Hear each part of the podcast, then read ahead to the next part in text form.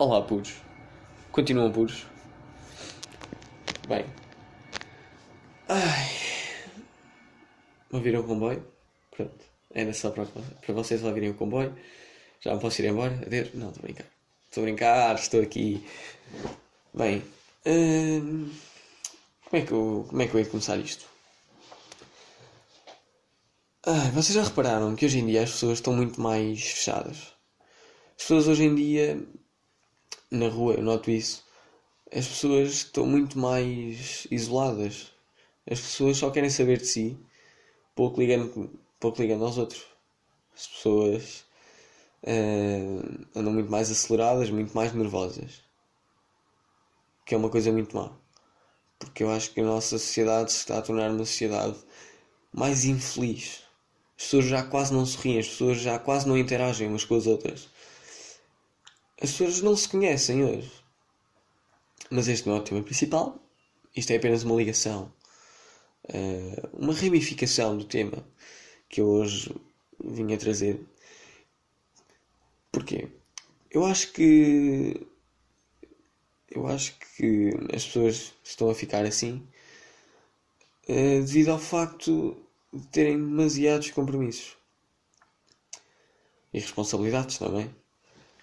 As pessoas eh, têm tanta coisa para fazer, seja na escola, seja no seu emprego, que acabam por ficar assim. As pessoas acabam por, por andarem muito mais aceleradas, muito mais nervosas, muito mais egoístas também, porque, pronto, como estão mal ou como estão pressionadas, acabam por, por não querer saber das outras pessoas, porque não têm cabeça para saber das outras pessoas. Mas pronto, eh, isto é, é mesmo uma coisa que me choca bastante. O tempo que nos é ocupado pela escola e pelo trabalho, muitas vezes não é só o tempo que nós lá passamos, como se não fosse suficiente, porque nós passamos, eh, vamos pôr 8 horas por dia, por, ei, desculpa, 8 horas por dia, fechados numa, num recinto, não é? De trabalho, eh, e não, não são suficientes essas horas. Parece que essas horas eh, não cobrem todo o trabalho que nós temos de fazer. Porque quando chegamos a casa ainda temos de investir mais horas eh, nessas coisas. E isso é tão prejudicial. É tão prejudicial a todos os níveis. Isso só prejudica coisas. Eh, eu sou o primeiro a dizer que nós temos de trabalhar e estudar. Agora, QB, ok? Também. Eh, isso, isso é tão prejudicial. Vocês já pensaram que as famílias também acabam por ser muito prejudicadas por isto? Porquê? Porque as pessoas vêm para casa depois de um dia de trabalho, já vêm cansadas, eh, não querem entrar ninguém, querem estar no seu canto, a tentar descansar um pouco e acabam por não consegui-lo porque em sua casa encontram pessoas que estão tão mal como elas, que também vieram do dia de trabalho eh, e, e também querem descansar, encontram-se na mesma, na mesma situação. Agora, não conseguem evitar cruzar-se e não, e, não conseguem não interagir umas com as outras, porque no fundo querem interagir. Mas porque é que as coisas correm mal? Porque elas não têm cabeça para interagir. Portanto, elas sabem que é suposto interagirem umas com as outras e até querem, só que por terem sido massacradas durante o dia com compromissos, responsabilidades, uh, nervosismo, continuam nervosas, não conseguem relaxar, não conseguem estar tranquilas e isso acaba por afetar tudo o resto, todas as pessoas que estão à sua volta. Isso é muito mau, é muito prejudicial a todos porque assim as pessoas não conseguem ser felizes como eram antes. Como eram antes, eu digo, eu acho que sim, porque antigamente as pessoas não, não tinham esta pressão em cima. Pelo menos é a ideia que me dá. As pessoas tinham, eram mais livres, as pessoas eram mais soltas, não é? As pessoas conseguiam fazer tudo. Eu hoje em dia não tenho tempo para nada. Eh, eu lamento-me todos os dias por não ter tempo para estar com amigos, ou mais tempo. Claro que eu passo tempo com amigos, mas é, é muito pouco em relação ao tempo que eu gostaria uh, de ter com eles e também não peço assim tanto. Uh, gostaria também de ter mais tempo, sei lá, para, para gravar mais capítulos para vocês. Gostaria de, tocar mais piano, tocar mais guitarra, ler mais, ver mais filmes, uh, passear. Eu não tenho tempo para isso. E eu até nem considero uma pessoa super ocupada, ok? Considero uma pessoa ocupada. Eu ando na escola, tenho duas atividades extracurriculares e gostaria de ter, sei lá, cinco, se me deixassem, ou mais até. Mas não tenho porque, porque não tenho tempo e não, não consigo conciliar uh, mais coisas. Não dá. Isso é uma coisa tão prejudicial. Porque como eu imagino que haja aí muita gente desse lado uh, a achar o mesmo. Mas pronto, eu acho que hoje em dia o facto de nós andarmos sempre de um lado para o outro a correr, sempre a pensar em alguma coisa, uh, sempre com medo de falharmos, com medo de não ter sucesso, acabamos por desvalorizar a nossa felicidade. Acho que hoje em dia há uma clara desvalorização da felicidade, o que é mau. Eu acho que as pessoas felizes uh, acabam por ser muito mais produtivas. E esta pressão que nos põe em cima, em quase todas as faixas etárias, e destas só exclui os reformados, Hum, sim, isto é muito mau. É muito mau porque as pessoas não têm tempo para elas. As pessoas acabam por tornar-se, como eu acho que já referi, mais fechadas, mais nervosas, mais aceleradas. É pá, não. As pessoas também têm de ter tempo para conviver, as pessoas também têm de ter tempo para fazer aquilo que, que, as, fazem, que as faz feliz. Ai, quais é que são as soluções para nós uh, termos um modo de vida mais equilibrado, digamos assim? Uh, a meu ver, as soluções uh, são três. Ou nós nos conformamos com esta ideia e não fazemos nada acerca disso e vivemos assim. A, seguir, a segunda é afastamos-nos da sociedade e criamos nós o nosso modo de vida. E a terceira, que é mais difícil e a que dá muito mais trabalho, é é encararmos a sociedade e de alguma forma lutarmos para mudá-la. Lá está, falar é fácil, não é? Pois.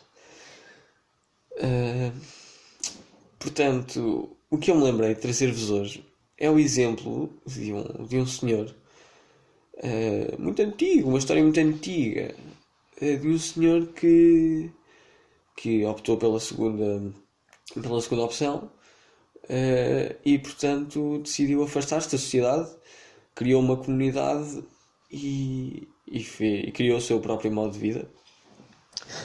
Falo-vos de Epicuro, um filósofo grego que terá nascido em, no ano 341 a.C. e que procurou responder à pergunta: o que torna os homens felizes? calma, uh, estava aqui a pensar no que ia dizer, peço desculpa. Portanto, Epicuro uh, dizia que, o, que os homens acreditavam erradamente que a sua felicidade provinha do sexo, do dinheiro e do luxo. Ele defendia que a, que a felicidade dos homens antes provinha da amizade, do trabalho prazeroso e da mente pura e tranquila. Deixem-me dizer-vos que ele discordou das três primeiras uh, coisas, portanto, do sexo, do dinheiro e do luxo, por experiência própria, que ele era um doido uh, e posso dizer-vos que, pelo que li, o senhor até tinha uma vida sexual.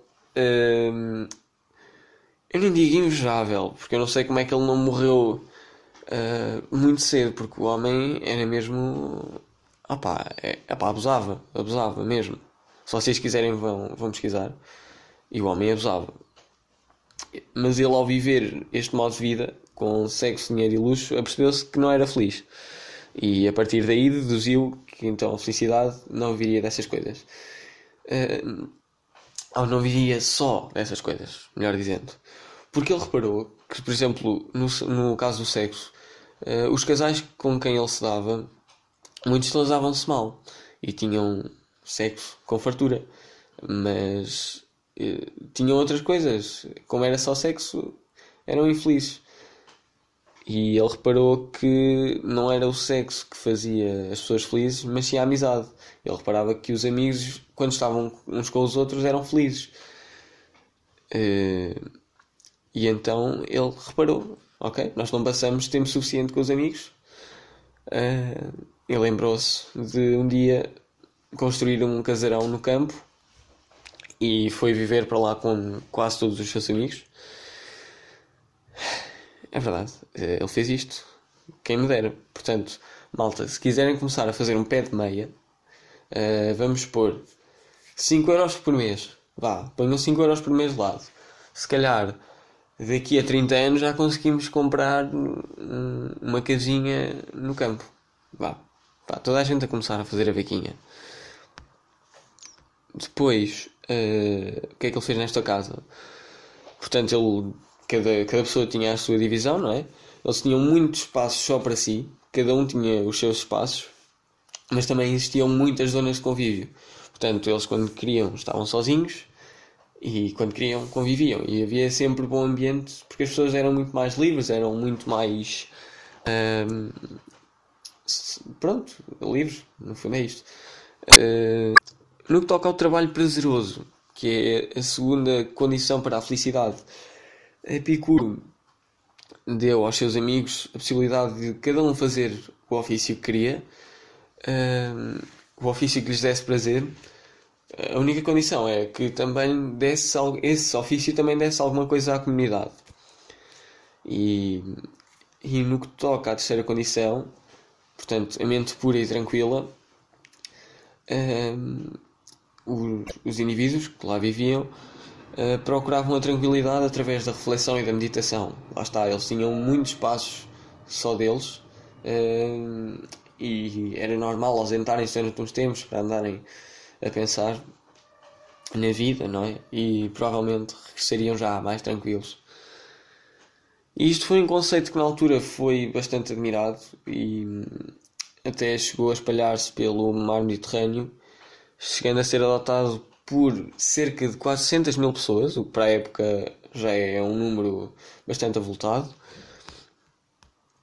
E o conceito foi tão de tal forma aceito por todos que chegou a ofender, ofender não, mas chegou a assustar a Igreja Católica uh, que quando descobriu a existência deste conceito, aboliu, aboliu e, e pronto, não é? a partir desse momento deixou, deixaram de existir estas comunidades. No entanto, a Igreja Católica aproveitou o conceito para criar os, os agora chamados mosteiros. Portanto, se alguma freira estiver a ouvir isto, ou algum monge, tenho de agradecer a Epicuro o facto de viver onde vive. Um, já agora, um facto também bastante curioso: uh, Karl Marx, o criador do comunismo, uh, ter-se-á inspirado em Epicuro e na sua ideologia uh, quando criou o comunismo. Lá está. Portanto, Epicuro é um caso claro, ou um exemplo claro, de que podemos renunciar à sociedade. Basta querermos. Agora, Lá está, é preciso coragem. É preciso coragem. E Epicuro não terá tomado esta decisão de ânimo leve. Se bem que os tempos também eram outros, não é? Acho que hoje em dia é muito mais difícil nós pegarmos em, em amigos e irmos viver todos para uma casa, a menos que façamos vídeos para o YouTube. Uh, mas pronto, são opções. Não sei se vocês perceberam esta, esta história de Epicuro. Pronto, tenho dito. Pronto, acho que é isto. Não tenho assim muito mais a dizer-vos. Uh, pensem nisto. Se encontrarem alguma forma de alcançar a tranquilidade, peço que me comuniquem. Uh, e pronto. Já sabem, não se deixem. Vemo-nos no próximo capítulo.